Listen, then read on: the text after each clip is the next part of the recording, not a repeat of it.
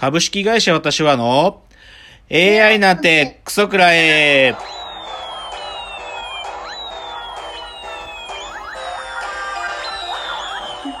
群馬が生んだ怪談時、株式会社私は社長の竹之内です。カウタン修行中、二代目アシスタントの箕浦です。この番組は大喜利 AI を開発する株式会社私は社長の竹之内が AI のことなんかお構いなしに大好きなサブカルチャーについてサブカルリテラシーの低い社員に丁寧にレクチャー言い換えれば無理やり話し相手になってもらう番組です。ということで今日は第61回ですね。いやはやもう世の中は完全にもう止まってしまってますね本当ですね。もう、いや、それ、なんかラジオ、なんかラジオの番組とかは普通になんか収録をしてるみたいだけど、テレビなんかはもうほとんどロケとかもしてないから、なんか、ねあ。の、バラエティの担当者の方たちが、なんかもう在庫がなくなったって言ってたね。なんか、ううん、と収録してあったやつがもうそろそろ尽きるって言ってたから、どうすんのかなって思うけどね。うん。まあどうなるんでしょうね。ですね。まあちょっとそういう状況の中で、まあ、また今週のラジオエンタメライフのお話から始めたいと思います。はい。えーっとですね、今週はまず、あの、テレビ東京で始まっ、まあ4月から新しく始まったあのドラマがあって、はいはいでこれがですね、あの、まあフェイクドキュメンタリーっていう、まあジャンルの、あの、捨ててよ足立さんという番組が始まったんですよ。捨ててよ。これね、足立由美さんが、足立由美さん役で出てるドドラマなのよ。で、足立由美さんがなんかその捨てられないものとかを毎回こう断捨離っていうか捨てていくっていう話なんだけど、で、まあそれの第1話がね、4月17日に放送されてまあ、もう、まあ見てみたんよ。それで。はい。で、まあ、あのドラマ自体はな、あの、あの面白い作りでまあ面白かったんだけどあ、それよりかね、あのね、僕ね、主題歌がね、すっごいいいなと思って、えそのね主題歌がね、あのね、 Vaundy という人の、Bye by me っていう曲なんだけど、ー、これはすげえ。えかっこいいのよ。で、知らなかったから、いろいろ調べてみたらね、この Vaundy って人、まだ10代なの。えー、え、グループなんですいや、一人だね。なんか、もじゃもじゃの頭でね、なんか、ま、あんまりこう、フェイスはかっこいい。まあ、決して2枚目とは言えないんだけど、でもね、なんかね、その、ボーカル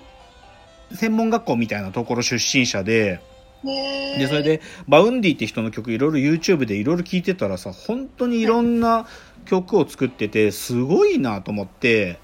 でね、それでいろいろ調べてたらね、なんかその、最近その 10, 10代のアーティストがすごいみたいなまとめ記事にも取り上げられてて、はい。まあはい去年、まあ一昨年ぐらいからその崎山蒼志くんとかまあずっと有名だけど、あとはそう、あと、諭吉佳作/men って女の子とかとも一緒にやってたけどうん、なんかその、あまたもう一一つの大きい流れで、この Vaundy さんと、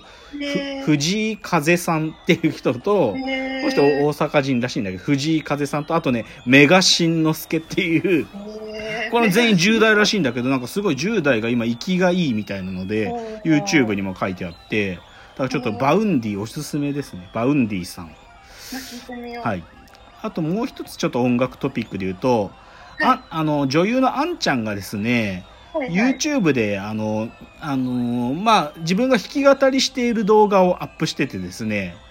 あの、ご自宅で赤ちゃんとかが横にいるいるのいながら、なんか絵本の本棚の前でギターを弾いてね、あの、教訓1って読むのかなあの、昔、昔じゃないけど、まあ、フォークソングっていうか、はい。あの、香川亮さんって方の曲らしいんだけど、僕はね、もう、あの、くるりとかと一緒に仕仕事してるハンバート・ハンバートっていう、あの人たちがこれ歌ってたから知ってたんだけど、それをあんちゃんが歌ってんだけど、激うまなんですよ。もう激うまだし、なんかこういう時期にこのいう曲をチョイスするやっぱり彼女の知性っていうか、やっぱりそういうのはちょっとまあ改めて感じましたね。へあんちゃんの、ぜひあ YouTube 見てみてください。ちょっとネットでも話題になってたから。ーあそうなんですねはい。そして今日はどうしても言いたいのが最後です。はいえっと、月曜日の伊集院光さんの、あの、深夜のバカ力。はいここでですね、伊集院さんが興奮しながら言ってた話があって、何かっていうと、はいてあのテレビ朝日とアベマ t v で同時に始まったドラマ「M、はい愛すべき人がいて」というのが始まったんですよ。はいはいでこれはまあ言っちゃうと浜崎あゆみさんの自伝的ななんか小説を、まあドラマ化しちゃったやつなんだけど、はいこのドラマがちょっとね、すごいんですよ。もうね、すごい、もうちょっと正直すごいとしか言いようがないけど、こう、もうね、なんかすごいな。まあもうこれ、ね、笑っちゃうのとにかくすごくて。で、受けるのが、まあそれでね、まあ、てかね、あのーセリフとかも結構やばくて、行々しいのね、つ、つどつど。で、なんかその、まあ、言っちゃうと浜崎あゆみさんを育てた、あの、エイベックスの今の社長の松浦社長、まあ、マックスマサって役で、その、えドラマの中出てくるけど、あゆ、俺がな、とか言って、おで、ま、まはい、ま、なんか俺は神様なんかじゃない。でもな、神様からのメッセージは届く。とか言ったりするんだよ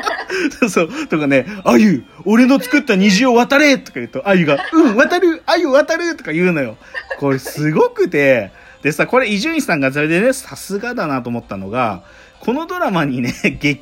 激烈なスパイスとして出てるね、あの、元 TBS アナウンサーの田中みな実さんが女優として出てるんですよ。で、これさ、ちょ、伊集院さんが超面白い言ってたのが、あのね、田中みな実さんは、まあ、その真面目さゆえにね、ちょっとこのドラマをどっぷり引き受けすぎてると。なんか、他のね、まあちゃうと、まあ名のある俳優さんたちも出てるわけよ。高橋克典さんとかさ、まあいろいろ、その、それなりに、まあ、あのキャリアのある俳優さんたちも出てるんだけど、その俳優さんたちはもう本能的に分かってるわけ。このドラマをどっぷり使っちゃうと危険だと。だから、伊集院さんは、そういう名のある俳優さんたちはソーシャルディスタンスをうまく取ってるのに、でも田中みな実は、その真面目さゆえにそのだ作作品をひ引き受けちゃってるとか言って、超面白いなと。で、それでね、で、この、で、M 愛すべき人がいて、まだ1話しか公開されてないけど、なんかその言説がね、ネットで出ててね、これ僕ね、あ、面白いなと思ったのはね、バカ負けって言葉を作ってた人がいて、あ、かまけ？バカ、うん、バカ負けドラマっていうらしいんだけど、ねあのね、必要以上に行々しかったり、なんか古臭い演出だったりとか、あとはなんかこう現、そこに現実感を求めることがなんかバカらしくなるようあな、ーそういう演出のドラマのことをバカ負けドラマっつうんだって。ねでまあこれ多分オリオリコンニュースの記事だったんだけど、中野長さんって書いたの記事だったんだけど、このバカ負けが今まあ来てるっていうわけよ。なんかそういうドラマが来てるっていうから、ひょっとしたら僕この M 愛すべき人がいて大ヒットするかもしれない。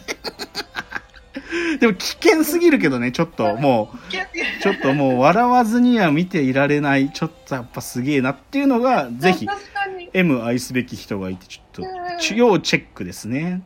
ということで、じゃあ、ここからは、箕浦さんの持ち込みコーナーに参りましょう。クソメイツの宿題。えーこのコーナーは2代目アシスタント箕浦さんの持ち込み企画です。前回第60回の放送で竹之内のサブカルトークの中からこれはと思うものを聞かれてもいないのに宿題として振り返るコーナー。箕浦さんの1分のスピーチの後、竹之内とコメントと採点があって終わります。お願いしますじゃあ、箕浦さんのスピーチ、よーい、カーン先週の AI 特集第6弾エヴァのシドとの話としてかねてからセットで考えずにはいられないものがあるそれは窓マギの敵役の魔女。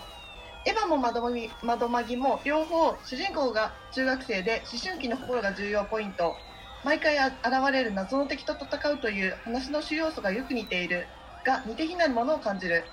大きな違いとして死とは異物であることが前提であるのに対し窓マギの魔女は実は魔法少女が絶望の末想定した存在。つまり自分らと同じ存在であることが前提であるということだ。ここで面白いのは、え魔女たちがセーラー服を着た六本腕の姿だったり鳥かごの中に足だけ入っている姿だったりと人間のパーツが一部切り取られ変容したところが描かれているということ。つまり、えー死とは異物前提の中に断片化された生命性が見見出される一方魔女は同族の中にその特性が一部断片化してそれが変容異物化しているという逆のベクトルが見えるように思う。カンカンカン。はい。ま、なるほど。はい。魔法少女マドカマギカの話ですね。はいはいはい。まあ、先週はちょっと AI スペシャル回ということで、エヴァンゲリオンの話をちょっと中心にしながらやったんですけど、いや、僕はい。実はマドカマギカ見たことないんだよね。あそうなんですか、うん。な見てくださいよ。はい。まあでも「そうなんだまどかマギカ」って2011年のもあまあどアニメなんだね。ね。もっと前かと思ってたよ、ああそうなんだ。まあでももう10年ぐらいですよね。そうだね。へえいやまあまあなんかちょっとしあ僕も詳しく知らないからあんあんまりあれだけど。まあそうだね。なんかこう明らかに人間じゃないものがエイリアンだったとかゾンビだったって話となんか明らかにこう人間と同じ格好をしているあち逆か。人明らかに異形のものが実はなんか人間と近しい存在だったとかではい。その逆が人間にすげえ近いけど異形のものだったっていうか人間じゃない同族ではないものだったっていう話だよね。いやこの辺難しいんだよないや僕ねだから寄寄生獣って問題をどう考えるか問題なんだよこれ。えそれは何ですか？寄生獣ってさ言っちゃうとさあの人間の姿知ってるわけじゃん最初、まあ、はい人間にエイリアンが入り込んでさ内側からもうエイリアンになっちゃうんだけどさでも姿形は人間じゃん。はい。でさであの寄生獣が出てきた時なんかそれをどう考えるかって言説は結構出たんだよね。90年代にでそれをねなんかでもうまく解釈した人まだいないと思っててでひょっとするとねこれがなんかうまく答え出ないのって僕ねよくあの哲学的ゾンビの議論っていうのがいまだにこうなんか古いなんか認識の中で語られるっていうのとちょっとつながっているような気がしていてっていうのにつながるテーマかなという感じがしてあっと時間なのでじゃあ採点は次のチャプターでして、えー、進みたいと思います。